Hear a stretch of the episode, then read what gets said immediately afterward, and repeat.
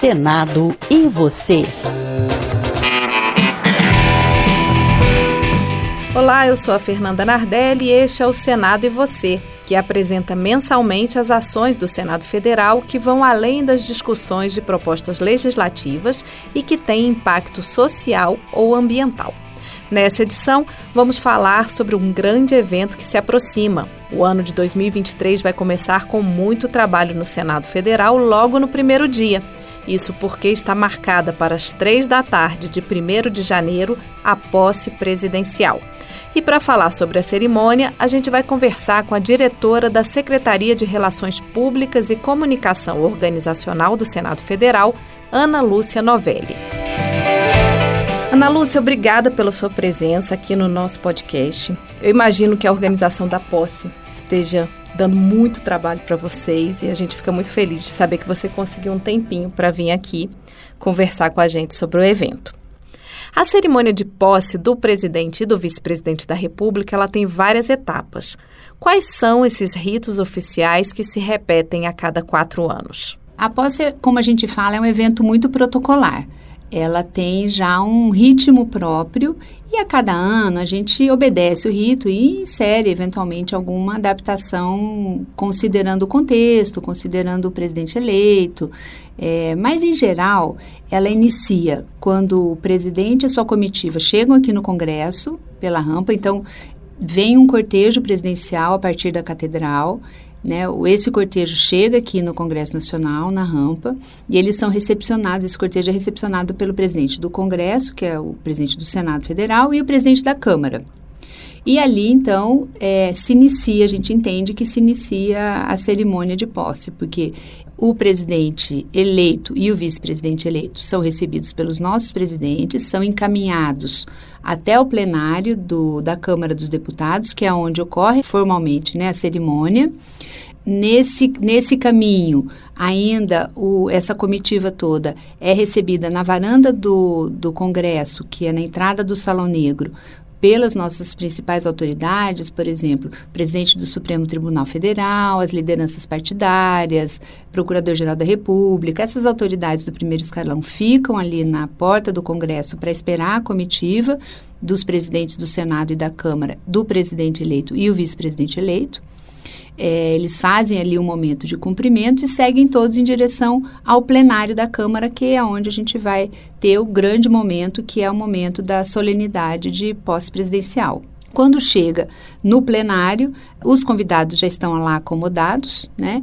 O presidente declara a sessão aberta, o presidente do Congresso declara a sessão aberta, a gente faz a execução do hino nacional e então tem início a, a parte mais protocolar, que é a leitura do termo de posse, a assinatura e os discursos presidenciais. Então, discurso é o presidente da República e também, para fechar a sessão, o presidente do Congresso Nacional.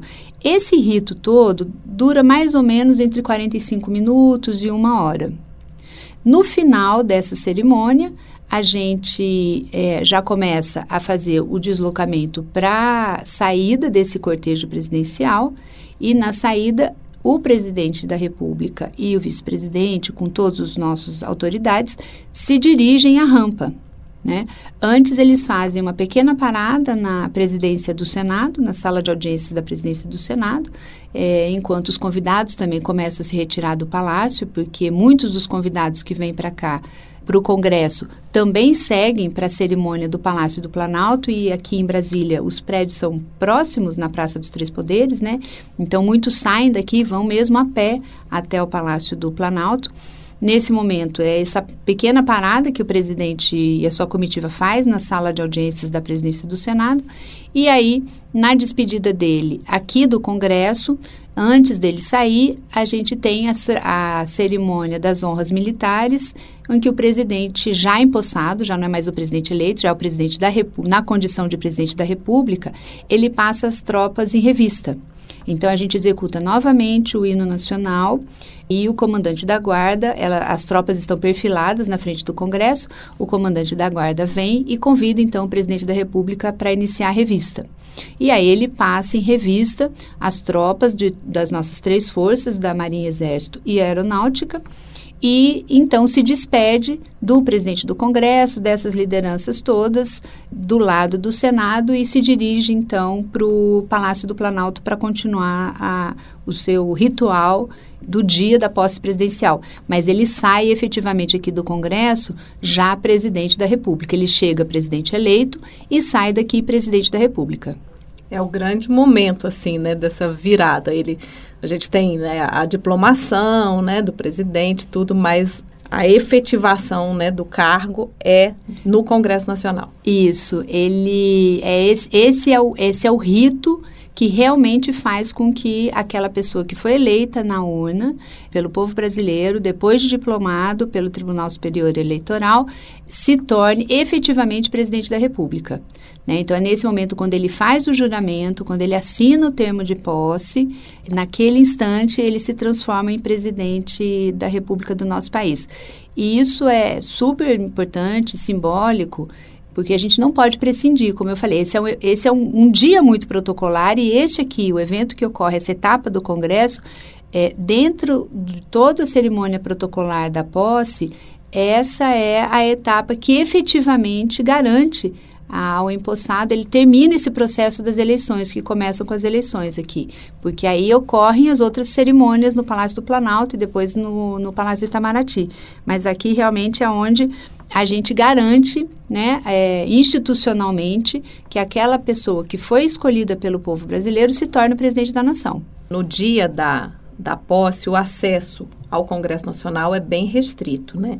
Como é que é o controle dessa entrada de convidados? Quem são esses convidados? Quem pode participar desse momento? É, a gente tem uma lista de, de convidados muito estável. Eu falo muito estável porque nós convidamos os, os, as autoridades públicas de primeiro escalão. A gente entende que aqui, por ser uma solenidade da posse presidencial efetivamente, o nosso público prioritário são as autoridades públicas, porque é aquele momento em que todo o Estado brasileiro consagra aquele, aquele cidadão que foi eleito nas urnas, né? Então, assim, a gente tem como público é, indicado todos os parlamentares, é, com certeza os parlamentares atuais e os parlamentares eleitos, porque a gente sabe que toda a pós-presidencial, é, como resultado né, desse, desse momento da eleição, a gente tem a posse presidencial no dia 1 de janeiro, mas tem a posse dos parlamentares eleitos no dia 1 de fevereiro que aí sim fecha o ciclo da eleição, né? Então, nesse intermédio, o que, que a gente, qual é o público que a gente convida? Os parlamentares que estão atualmente em exercício e os parlamentares que, que entrarão em exercício no, a partir do dia 1 de fevereiro. É, nós convidamos todo o Poder Judiciário, são os, na figura dos ministros dos tribunais superiores, convidamos também os ministros indicados pelo presidente, porque eles só se tornam ministros de Estado efetivamente quando eles saem daqui do Congresso e vão ao Palácio do Planalto, no mesmo dia são empossados. E também convidamos os governadores antes na condição de eleitos, mas no dia primeiro já, já na condição de empossados, porque a posse dos governadores ocorre no período da manhã e a posse do presidente da República no período da tarde. Então, os, os governadores que vêm para cá, e, e, vários vêm aqui a Brasília, é, eles já estão na condição de governadores. Fora isso, existe também uma pequena lista de convidados pessoais do presidente e do vice-presidente, que, que trazem seus familiares mais próximos, as pessoas que participaram de alguma maneira da campanha eleitoral, isso também é muito, muito comum. É, mas é um grupo muito restrito perante todo esse conjunto de convidados. Então, a gente se dedica mesmo aos convidados oficiais e protocolares do primeiro escalão aqui de Brasília, como a gente chama. Uma das etapas da, dessa cerimônia, desse evento, acontece no Itamaraty, né? Com autoridades internacionais. Essas autoridades internacionais, elas participam aqui no Congresso também? Elas participam, é uma parte importante né, desse grupo de convidados também, e isso é feito em conjunto com o Itamaraty. O nosso Ministério das Relações Exteriores, ele solta uma, como se fosse uma carta convite para todos os países com os quais o Brasil tem relações diplomáticas. E aí os países se manifestam se tem interesse, né, ou se tem condições de vir participar do evento ou não. Esses todos é, presidentes ou chefes de Estado, chefes de governo, como a gente chama, que manifestaram interesse em vir, participam também da cerimônia aqui no Congresso. A gente tem todo um tratamento especial, porque eles participam daqui do Congresso, eles participam da etapa do Palácio do Planalto e também da etapa do Itamaraty. Então a gente tem todo um cuidado para receber e para bem receber, né, esses representantes internacionais que, que vieram aqui prestigiar o nosso o nosso momento de festa democrática, né? Então a gente tem toda uma parte do planejamento só voltado para a recepção dessas delegações estrangeiras, como a gente chama. Vamos falar um pouco agora, Ana, sobre os bastidores, né, da organização desse evento? Assim, quando é que começaram os preparativos? Não foi ontem, né? não, com certeza não foi ontem. É, os preparativos já começaram no início do ano, com um grande levantamento que a nossa, é, nossa unidade de relações públicas faz. A área de relações públicas é uma área vocacionada à organização dos eventos aqui no Senado e de uma forma geral.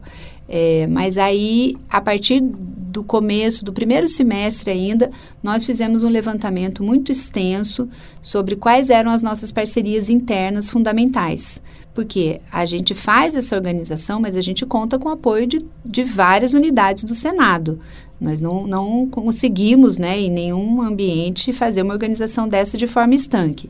Então, nós fizemos várias reuniões setoriais indicando quais são as necessidades de cada uma das áreas, é, se havia necessidade de compra de algum material para o insumo para o evento. É, fizemos reuniões com a área, por exemplo, de que chamamos aqui no, na casa de patrimônio, que é responsável pelo mobiliário do evento, né? Então, os salões, eles têm mesas próprias para receber as pessoas, para elas se identificarem na chegada.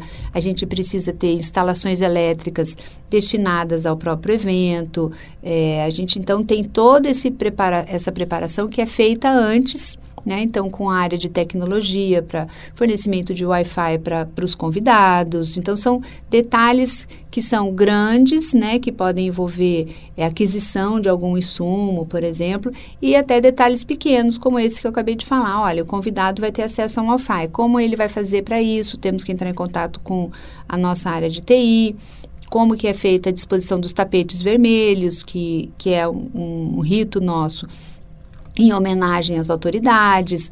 É, então, a gente, é, como é que é feito o esquema da segurança? A gente entra em contato com a nossa Polícia Legislativa. Então, desde o início do ano, a gente tem feito essas, já fez, né, essas, participou dessas reuniões preparatórias. Isso foi uma etapa super importante em relação ao planejamento do evento. Agora, no segundo semestre, no início do segundo semestre, a gente trabalhou muito intensamente no fluxo do evento. Ah, ele começa assim, é o acordo com as Forças Armadas, qual é o ritmo que a gente vai dar ao evento, e, e as, as autoridades entram, ficam aguardando nesse espaço, vão para aquele outro.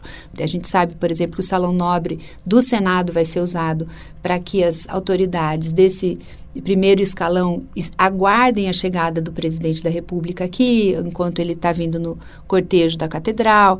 Então, são detalhes do fluxo do evento. Esse foi o, o grande momento lá do, do início do segundo semestre.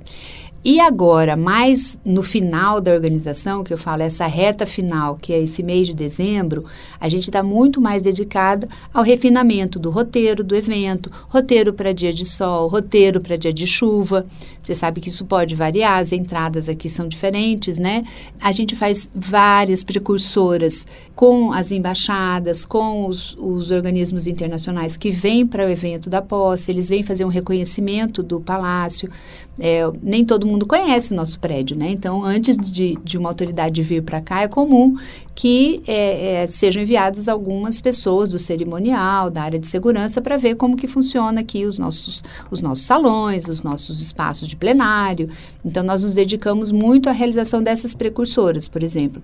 E é esse refinamento mais fino do, do dia a dia da posse, do, do hora a hora. E a gente começa a fazer uma marcação quase minuto a minuto do que vai ocorrer nesse roteiro. E além da, das parcerias dentro do Senado, né, das diversas áreas do Senado, com quem mais que vocês trabalham? Com a Câmara, com o governo do Distrito Federal? Quem está envolvido nesse evento? Sim, a Câmara é um parceiro natural, né? Principalmente porque o evento ocorre no espaço físico da Câmara. Então, nós temos parceria, eu posso falar que são, a gente trabalha como se fossem duplas. Então, assim, a área de, de segurança do Senado tem a parceria com a área de segurança da Câmara. A, o plano de saúde do Senado tem parceria com a área de saúde da, da Câmara também. É, as nossas áreas de relações públicas atuam de forma integrada. As, os colaboradores que trabalham no dia da posse para o receptivo de convidados é um aspecto importante, por exemplo. Então, a gente divide. Parte dos colaboradores são do Senado, parte dos colaboradores são da Câmara.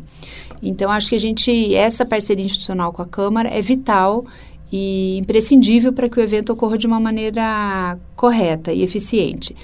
E, fora isso, nós mantemos um relacionamento institucional com o Ministério das Relações Exteriores, porque o convite para os países virem para o evento, ele parte do Ministério do, das Relações Exteriores, porque essas autoridades, elas são convidadas para todo dia do evento. Como eu falei, eles vêm para o Congresso, eles vão para o Planalto, eles vão para o Itamaraty. A parte do Congresso é feita por nós, por intermédio do, do Itamaraty, do Ministério das Relações Exteriores. Então, os convites que são enviados, nós enviamos convites nominais a todas as autoridades, mas eles são entregues nesse, nesse kit que o Itamaraty envia para os países. Então, nós não temos essa relação direta com os, as delegações estrangeiras. Então, nossa relação institucional com Itamaraty é muito intensa nesse momento. A gente tem também uma relação institucional importante com o próprio governo de transição que vem trazer aquele detalhe, né, daquele contexto que é típico de cada uma das posses. Então, tem posses em que você tem uma efervescência popular maior, tem posses em que você tem uma necessidade de segurança maior, tem posses em que você tem uma institucionalidade que precisa se colocar, e esse tom, quem, quem constrói junto conosco é o próprio governo de transição. Né? E isso, essa relação é muito, muito tranquila, a gente tem essa experiência de vários eventos de posse, a gente consegue estabelecer um bom relacionamento institucional com esses órgãos. No final, a organização final do evento, os ensaios, né? Isso. né? Assim, a gente tem. A gente notícias. faz sempre o ensaio geral. Uhum. Por quê? Porque a gente, como eu falei, o evento é muito cronometrado e marcado, e aí a gente precisa trazer é, um, pra, uma análise para saber se ele, o fluxo dele está correto, se os tempos são possíveis. Como eu falei, olha, uma sessão demora em torno de 45, uma hora, 45 minutos, uma hora. Quanto tempo demora para subir a rampa e chegar até o plenário? Tem muitas autoridades que ficam ali próximas e querem cumprimentar o presidente. A gente entende que é um dia de festa e está correto as pessoas fazerem isso, né? Então a gente sempre, toda vez, a gente marca um ensaio geral. Esse ensaio, inclusive, a gente tem personagens, né? Então tem um, um servidor nosso que vai fazer o papel de presidente Lula, um servidor que vai fazer o papel de vice-presidente Alckmin, outro servidor que vai fazer o papel de presidente Pacheco, presidente Lira, né? As autoridades todas vão estar ali representadas e a gente simula isso.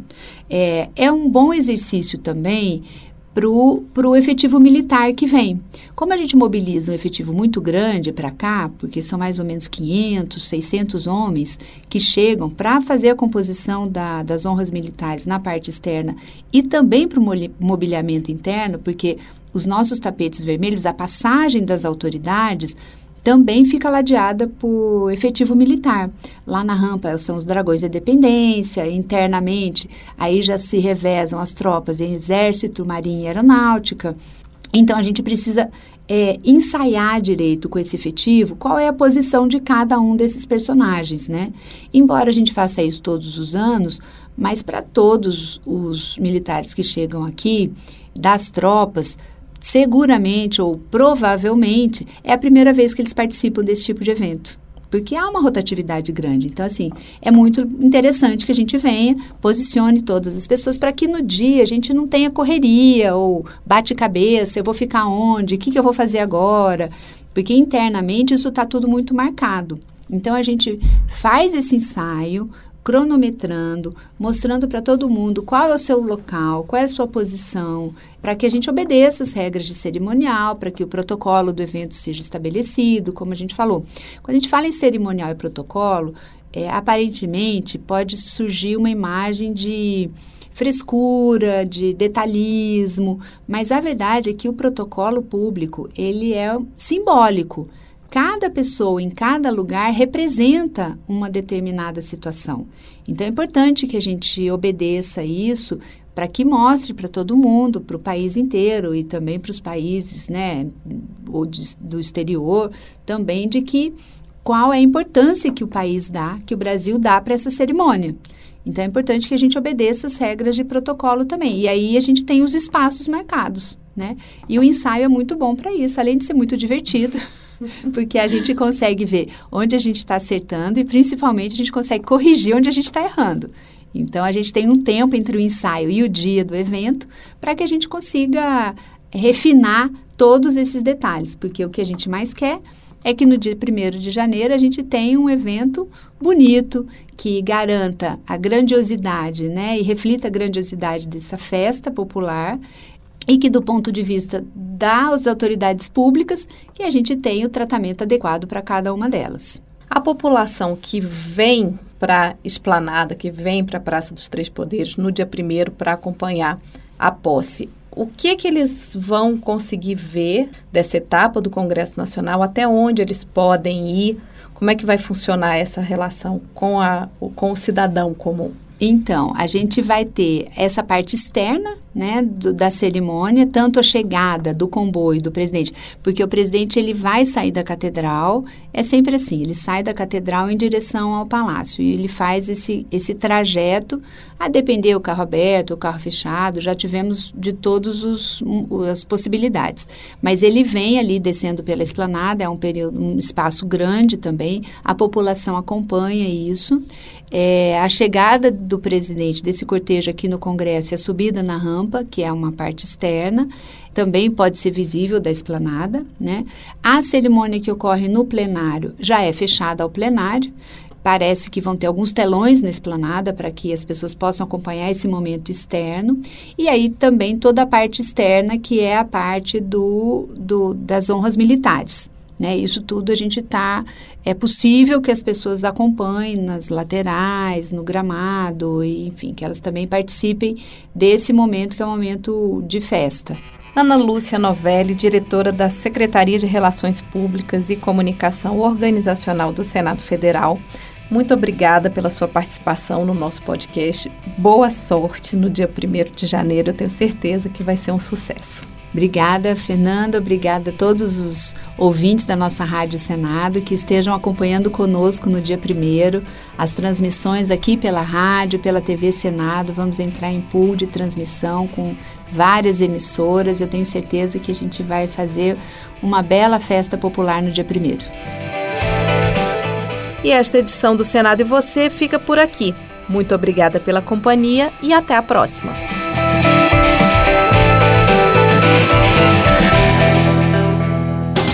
Senado e você.